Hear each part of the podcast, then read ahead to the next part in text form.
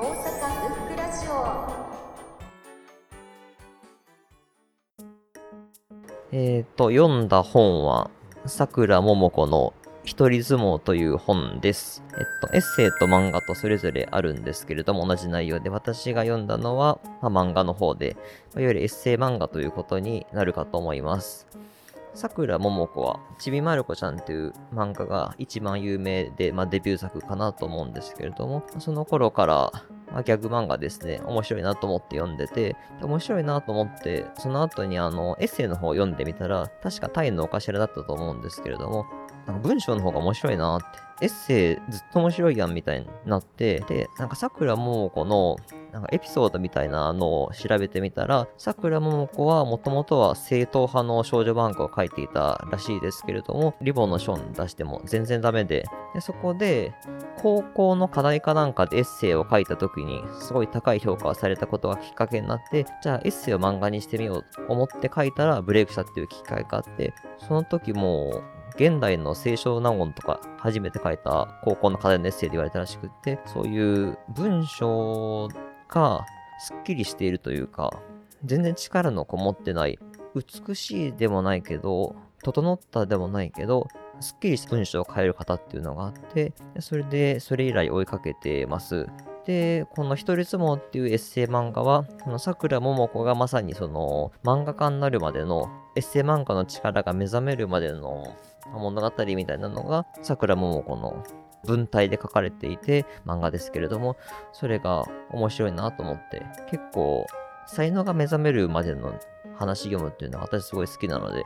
そこで面白く読みました。漫画を読みましたけど、エッセイの方も読んでみたいと思ってます。まる子ちゃんでは書かれない部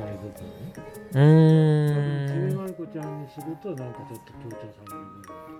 書いてることは多分同じだと思うんですけれども、その同じことを書いてる見え方が、ちびまる子ちゃんみたいな漫画とエッセイ、文章とで違うと思っていて、文章で見た時の見え方の方が私は好きです。なんか読みやすいですよね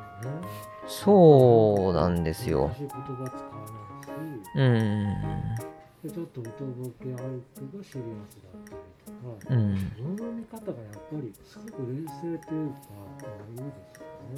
よねさくらももこのちょっとすごいなと思ってる点が、これ本当そのよく知らずに言うのは失礼だと思うんですけれども、彼女ってあの多分あんまり努力してないんですよ。他の作家になった人とかやっぱりすごいその初めて書いた小説でデビューしはる人とかもいてますけど、それまでにすごい本読んでたりとかして、積み上げた中で書いてるっていうのが普通で中で、桜もは本当になんかエッセイ読む限り結構だらしない生活をずっと高校まで送ってきてて、その中であれだけのものを書くっていうのは才能だなと。失礼かもしれないんですけど、本当、でもそこがすごい好きなとこなんですよ。その一人相撲っていう、まあ、エッセイ漫画の中で、僕がすごい印象的だなと思った一文があるんですけれども、それが、えっと、ジョン・レノンが死んだ時、クラスで泣いたのは加藤さんだけだったっていう文章があって、別に特別なこと言ってるわけじゃないんだけど、その一文の中でいろんなことが想像させるみたいなのがどんどん出てくるから、本当に何かあるわけじゃないけど、いい文章を書かれる方だなと思います。そう、見てるものがね、多分インプットが細かいところまで受け取ってる。他の人が受け取れないものも受け取ってるから、あれだけいいエッセ書けるんだと思います。もう、そうですね。少女漫画だったらいわゆるなんかこう目がキラキラしていてっていうようなでも全くそういうんじゃなくて脱力した、んあれは意識的にやってるのかそれとももう天然というかい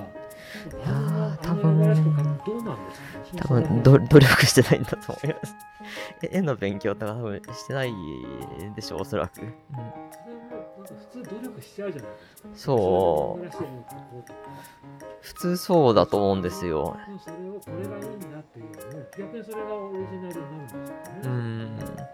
あれはもう素のままであれだけ書けるっていうのがすごいなと。才能だけで言えばもう、さくらももこう、上回る人は私は読んだことないかなと。漫画でも本でも文章でもそうですね。そうですね。まあ、日々を無意に過ごしてる人のせいです。あでも忙しく働いてる人もおすすめです。まあまあ、力抜いていけるんじゃないみたいなのは思える作品だと思うんで。そうですね。アニメだとやっぱり、まあ、ちょっと、脚色されてる部分は結構あると思うので、オリジナルどう書かれてるかっていうのを見るのは面白いと思います。ありがとうございます。